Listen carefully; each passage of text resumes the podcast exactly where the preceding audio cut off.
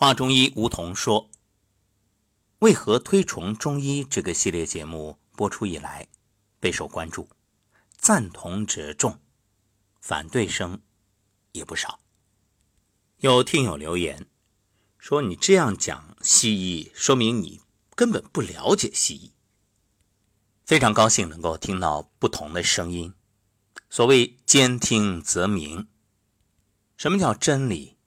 真理就是。”越辩越明。你看，西医讲科学，科学呢推崇的就是真理，所以我们可以在这里尽情的讨论。确实，我说的不够严谨。为什么？因为真正的西医在创立之初，其实和中医有很多相似之处。你看，西医之父希波克拉底，那么当初。所提出来的、倡导的这种理论，都是以救死扶伤、解除病人的痛苦为己任。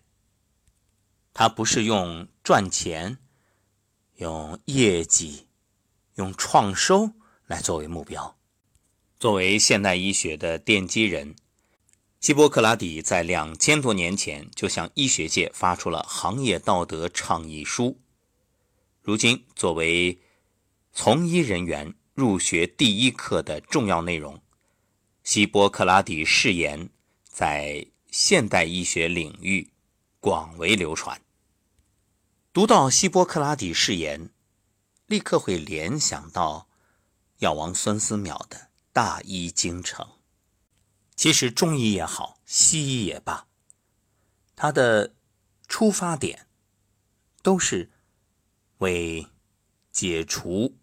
病人的痛苦，让疾病得以消除，身体得以康复为目标。正所谓以终为始，初心决定方向。这目标啊，就决定了出发点。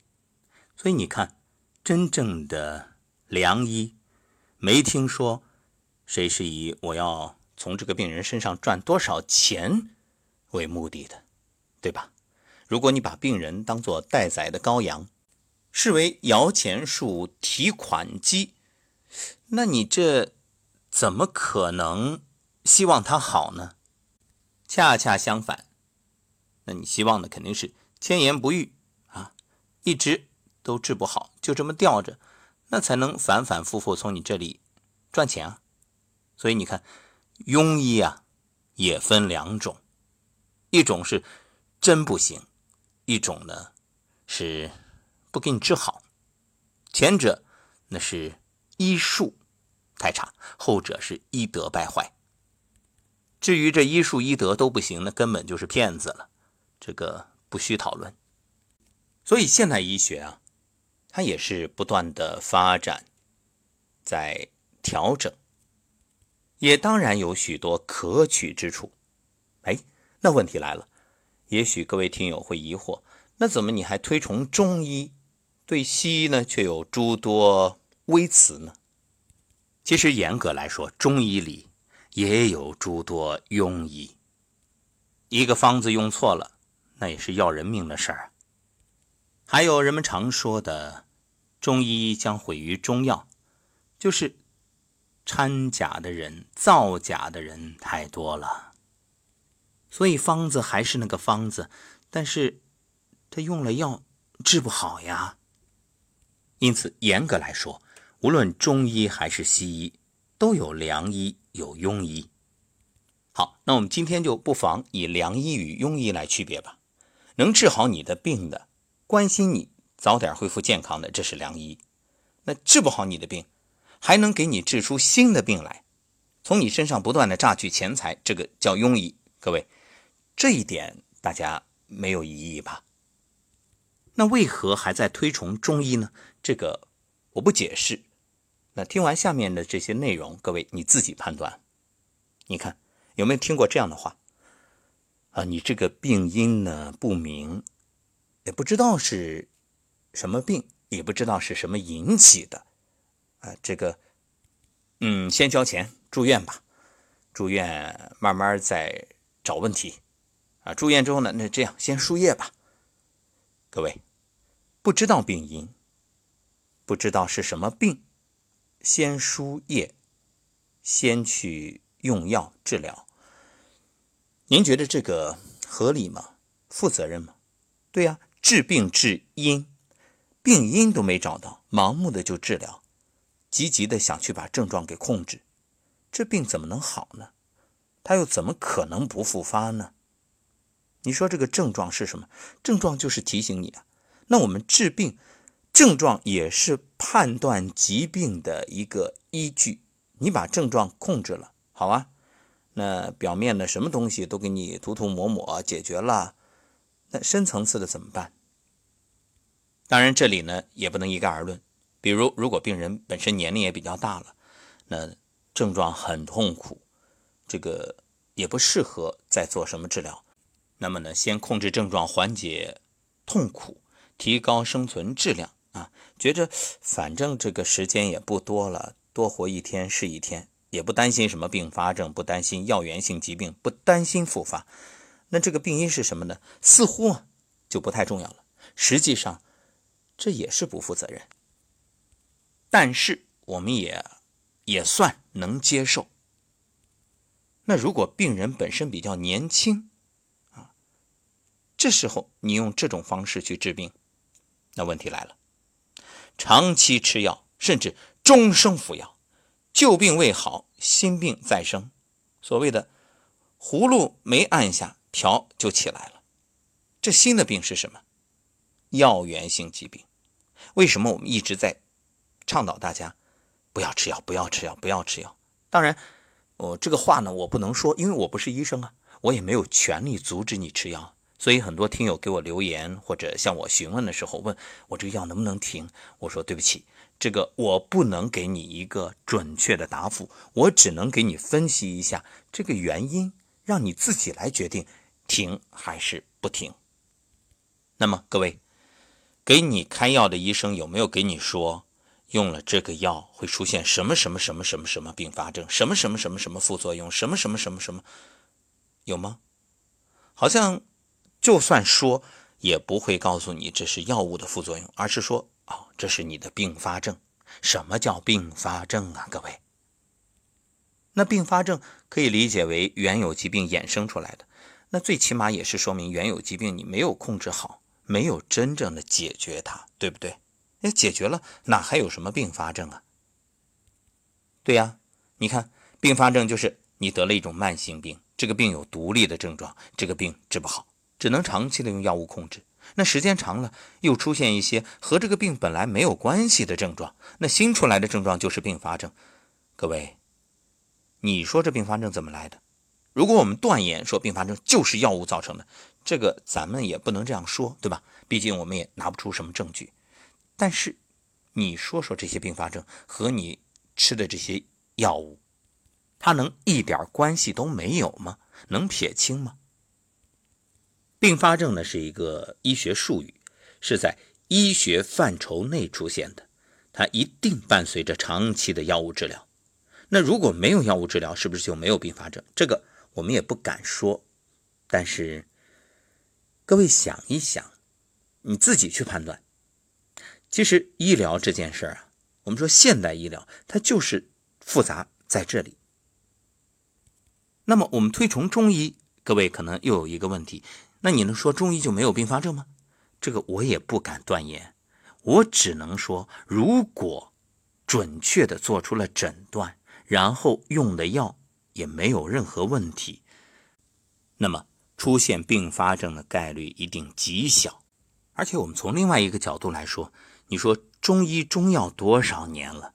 那现在的新药层出不穷，你觉得这个新药出来之后，它真的可靠吗？它虽然进行了双盲测试，但是它也只是在相对的一个时间里，往更长的时间来说，究竟会引起什么样的副作用，这个谁都无法给出一个准确的答案。所以时间给你答案，但是你就愿意用自己的身体作为试验品吗？想想我国历史上的四环素牙，我身边就有很多同龄人都是受害者。那。这个真的是触目惊心啊！心有余悸。当然，这个相对来说还不算太严重的，它只不过算是影响美观。那健康肯定是损害的，但是就不去考虑了，因为相比那些严重的并发症，这已经算是很轻微的了。说了那么多，那很多朋友会问：既然你都说着西医不好，中医好，中医那么好，为什么很多人还相信西医，还要用现代医学去治疗？你看现在医院里面，只要是稍有名气的医院，那每天早晨开门啊。都像春运一样的热闹，等排队，等挂号，等哇，门一开，蜂拥而入。为什么？因为人有惰性啊！你看，所谓的选择西医，一句话，快，而且它省事儿啊。因为中医是从你自身找原因，解除病因，那必须你自己食饮有节，起居有常，不忘坐牢，对吧？你得自己花时间，你站桩花时间吧。你颤抖功花时间吧？你控制欲望，控制饮食，你早睡觉，控制玩手机或者说熬夜的种种的这种诱惑，那靠谁？靠你自己。西医简单呀，那靠谁？靠先进的医疗手段、先进的医疗技术、先进的医疗药物、先进的啊，一切都先进。好，那最后你先进哪儿？我不说。嗯，那么还有呢？养生那得花自己的钱啊，这。医疗呢，有医保，不花自己的钱啊，这也是很重要的一个因素。所以，真心的也呼吁国家有一天真的能够引发重视，呃，调整政策，对于全年不去看病、不去拿药、不做这种治疗的健康人群，或者懂得养护、懂得养生、懂得提前预防的人群，奖励一下。你不管是奖励什么有形的。物质啊，或者是奖励无形的假期、带薪休假都行。我觉得这样调整一下，就像保险公司，哎，你理赔的，那我可能保费会上涨；你没理赔的，我给你换一种形式奖励。那我相信投保的人会越来越多，因为它是一种心理的影响。还有就是自我防范的人会越来越多，不会寄托于保险。其实大家。其实大家都知道，那投保的时候谁是等着拿理赔的？那如果你真是投保就要拿理赔，那你是骗保。所以建议各位啊，当真正的病因都没弄明白的时候，尽量的不治或者少治，多养。因为你不治吧，还只是单纯的眼下的问题。那你如果在错误的方向治疗，南辕北辙，越治越错。所以治不如养，养不会错。当然有人会说了，那你养我耽误病情怎么办？这里有一点，我们说的顺其自然，绝不是让你放弃正确的调养方法。不是说，你看有的人就会讲，哎呀，那你既然说了顺其自然，好啊，那我也不管了，该吃吃，该喝喝，该玩的玩，该熬的熬，就是熬夜啊。该打牌打牌，该喝酒喝酒，该抽烟抽烟，该咋地咋地。好，那你就等于是作死。这种人啊，要我说，真的是太不负责任，也根本不考虑亲人。所以你看，网上有很多什么水滴筹啊，这筹那筹，可怜吗？可怜。需要吗？真需要。有很多贫困的家庭，确实是需要社会的救助，但是。这其中也有一种情况，就是平时花天酒地啊，胡吃海塞，你劝他养生，他根本不听。好，把自己给折腾出问题了，然后再靠社会拿钱，靠爱心人士的钱来救治，你说这个可恶不可恶啊？因此，有的人生活并不富裕，甚至说贫穷。你给他谈养生，他说不行，我都没钱吃饭了，你让我养生，那要我说，你就是因为没钱吃饭了，你更得养生，因为你病不起呀。昨天还看到一条新闻，说什么？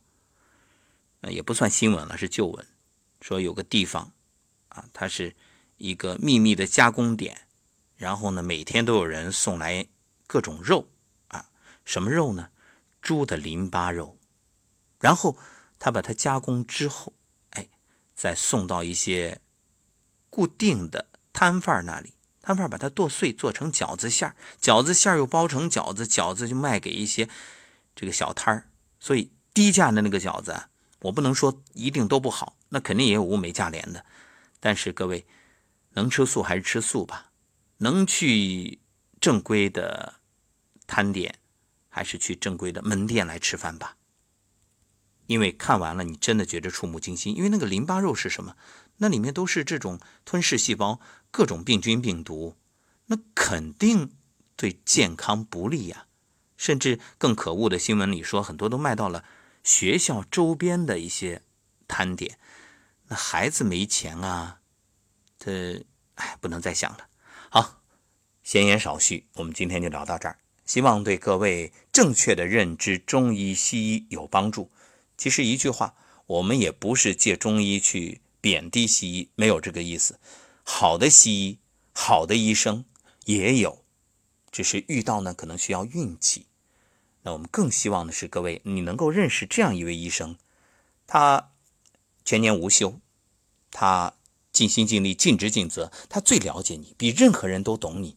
他根本不用说，脑子里就有一个你的医疗就诊或者说健康的档案。他可以帮助你更好的调整、解决眼下的各种问题，让你越来越健康、越来越年轻、越来越美丽。各位，你要不要认识他是谁啊？你自己。